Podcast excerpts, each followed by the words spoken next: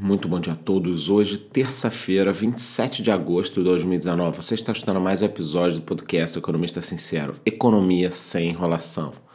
Bom, em documento enviado ao Supremo Tribunal Federal, a Polícia Federal diz que Rodrigo Maia e o seu pai, o ex-prefeito do Rio de Janeiro e vereador César Maia, cometeram uma série de crimes que incluem o crime de corrupção passiva ao pedirem e terem recebido contribuições indevidas do grupo Odebrecht nos anos de 2008, 2010, 2011 e 2014. As conclusões desse inquérito foram encaminhadas ao relator do Supremo Ministro Edson Fachin, que deu prazo de 15 dias para que a procuradora geral da República Raquel Dodge decida se vai ou não oferecer denúncia contra Maia. É claro que isso acabou abalando toda a movimentação do mercado financeiro no dia de ontem.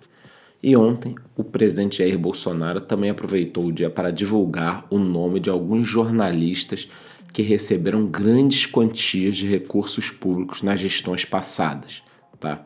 De acordo com ele, que concedeu uma rápida entrevista no Palácio da Alvorada, os valores seriam referentes a palestras pagas com verba pública. Alguns exemplos são Cristiana Lobo, comentarista da Globo, 330 mil reais. Samidana, comentarista da Globo News, 284 mil reais. Juliana Morrone, apresentadora do Bom Dia Brasil, 270 mil. E Pedro Dória, colunista do Globo da Rádio CBM, 225 mil. E depois de passar essa lista aí, o presidente ainda declarou, abre aspas, eu não sei porquê, mas por coincidência, são os que mais descem o pau em mim não encontram nada de bom em minha pessoa, sou péssimo, mas quando estavam ganhando dinheiro aqui, eles não criticavam com a devida justiça os governos anteriores. Fecha aspas. Bom, a minha opinião é a seguinte: não interessa se estão falando mal desse presidente, do outro, se eles gostam do Bolsonaro, eu não quero saber disso. Eu sei, seguinte: como pagador de impostos, eu não quero nenhum jornalista recebendo 100, 200, 300, 400 mil reais para dar palestrinha por aí, enquanto você corre os hospitais, não tem um mamógrafo e as mulheres estão morrendo aí, por exemplo, sem poder fazer nada. Então, acho o seguinte: não faz nenhum sentido esse tipo de situação. 400 mil reais para jornalista e não tem aí várias, várias coisas estão faltando, não é só mamógrafo, mas não tem remédio, não tem estudo, não tem nada. E esses caras ganham rios de dinheiro. A verdade é que o último governo institucionalizou a corrupção de tantas formas, em tantos níveis, que eu acho que nós demoraremos anos para entender o que aconteceu no Brasil nos últimos 20 anos e tentar consertar, mas sim precisamos fazer uma limpeza em todos os níveis. Na Europa, o presidente e piadista Emmanuel Macron não descartou solicitar status internacional Amazônia. Isso aí, meus amigos, segundo o presidente francês, esse status é um caminho que permanece aberto e continuará a florescer nos próximos meses e anos. Abre aspas, a questão é tal no plano climático que não podemos dizer este é um problema só meu. É o mesmo para aqueles que têm espaços glaciais em seu território ou que impactam o mundo inteiro. Fecha aspas. Então, Emmanuel Macron garantiu que está construindo uma iniciativa nas Nações Unidas para respeitar a soberania de qualquer país, mas para tornar a Amazônia aí um lugar internacional. Gente, é uma piada, não tem, não tem porquê isso. Ontem, inclusive, eu postei lá no meu Instagram. Se você quiser me segue, o link está aqui embaixo. Que nós temos quase 20 mil ONGs na Amazônia. Sempre existiu muito boato, ah, a Amazônia tem 100 mil, 50 mil. Não, gente, mas nós temos quase 20 mil ONGs na Amazônia, não faz o menor sentido isso. Eu realmente não achava que era essa quantidade, sei lá, 100, 200, 300 ONGs. Então, há 20 mil ONGs na Amazônia, a coisa é muito estranha.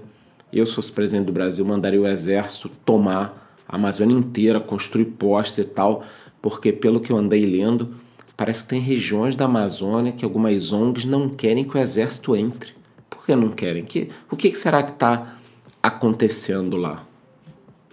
E ainda em relação a toda essa situação da Amazônia, das queimadas, A Procuradora-Geral da República, Raquel Dodge, afirmou ontem que há uma suspeita de ação orquestrada nas ações que levaram a queimadas na região amazônica e que isso justifica a abertura de um inquérito para identificar e punir os responsáveis por esse crime.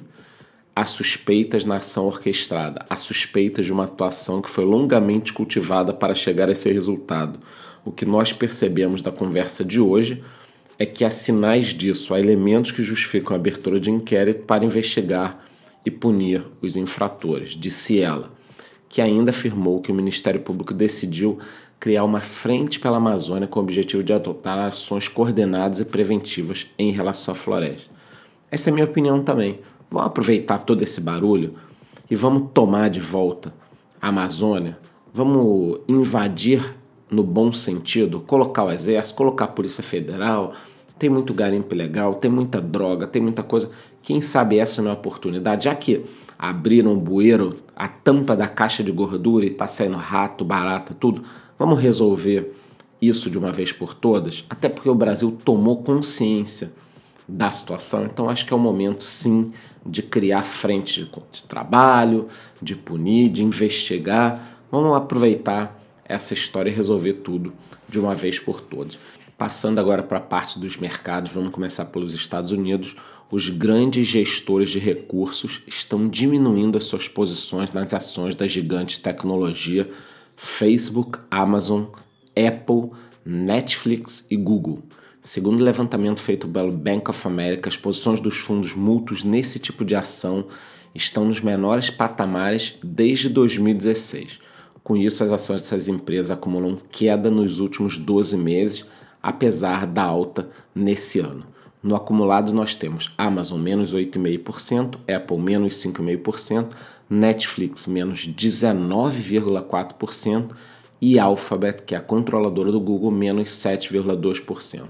O único gigante que apresenta uma alta é o Facebook, com 1,1% de alta. Aqui no Brasil, as ações do BTG Pactual despencaram após a reportagem do site antagonista no meio do pregão ligar a empresa à lavagem de dinheiro.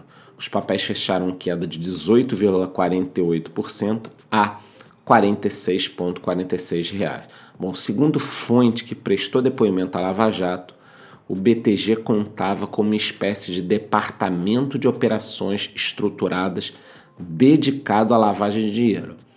Olha, realmente a situação é estranha, tudo tem de ser investigado, mas não parece um caso isolado dentro do banco BTG Pactual, porque é o que tudo indica, Antônio Palocci trouxe dados concretos para embasar tudo isso e vai se formando aí uma história parecida com a do Odebrecht, que também tinha um departamento de operações estruturadas. Vamos ver, o André Esteves agora vai ter que falar, ele já tinha sido preso antes. Eu não entendo que ele ainda continua fazendo no BTG Pactual. Ele vai afundar e vai levar um excelente banco que tem pessoas muito competentes lá dentro, mas esse cara vai afundar e vai levar o banco dele junto. A Via Varejo emitirá 1.500 notas promissórias no valor unitário de 1 milhão, o que corresponde a um montante total de 1 bilhão e meio. A informação foi dada ontem pela empresa e agora a gente vai ter que checar aí qual o intuito dela, o que ela quer fazer com esse dinheiro. Já Itaúsa, que é uma ação que eu falo bastante aqui no meu canal, está praticamente com as mãos na distribuidora de gás da Petrobras. A Liquigás é fornecedora de gás liquefeito de petróleo para cozinhas para cerca de 35 milhões de lares no Brasil. E é mais um desses ativos que a Petrobras está vendendo para conseguir diminuir o seu endividamento e focar no que importa, né? que é a produção e exploração de petróleo. No mercado de criptomoedas, nós tivemos uma excelente notícia também.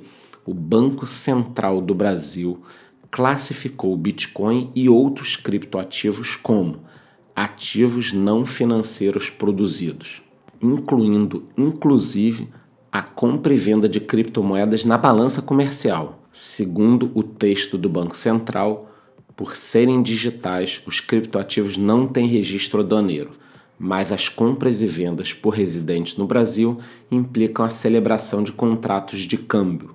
As estatísticas de exportação e importação de bens passam, portanto, a incluir as compras e vendas de criptoativos.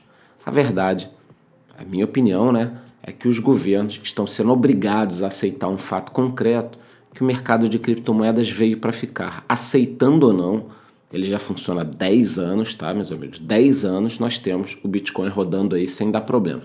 E segue cada dia mais firme com mais adeptos. Então, você vê, tá aí ontem o Brasil classificando criptoativos, colocando na balança comercial. Então, o que, que falta para você? Não é para você investir, mas para que você comece a escutar sobre o assunto, pesquisar sobre o assunto, entender que esse é um mercado que veio para ficar. Nos vemos amanhã no mesmo horário. Muito bom dia.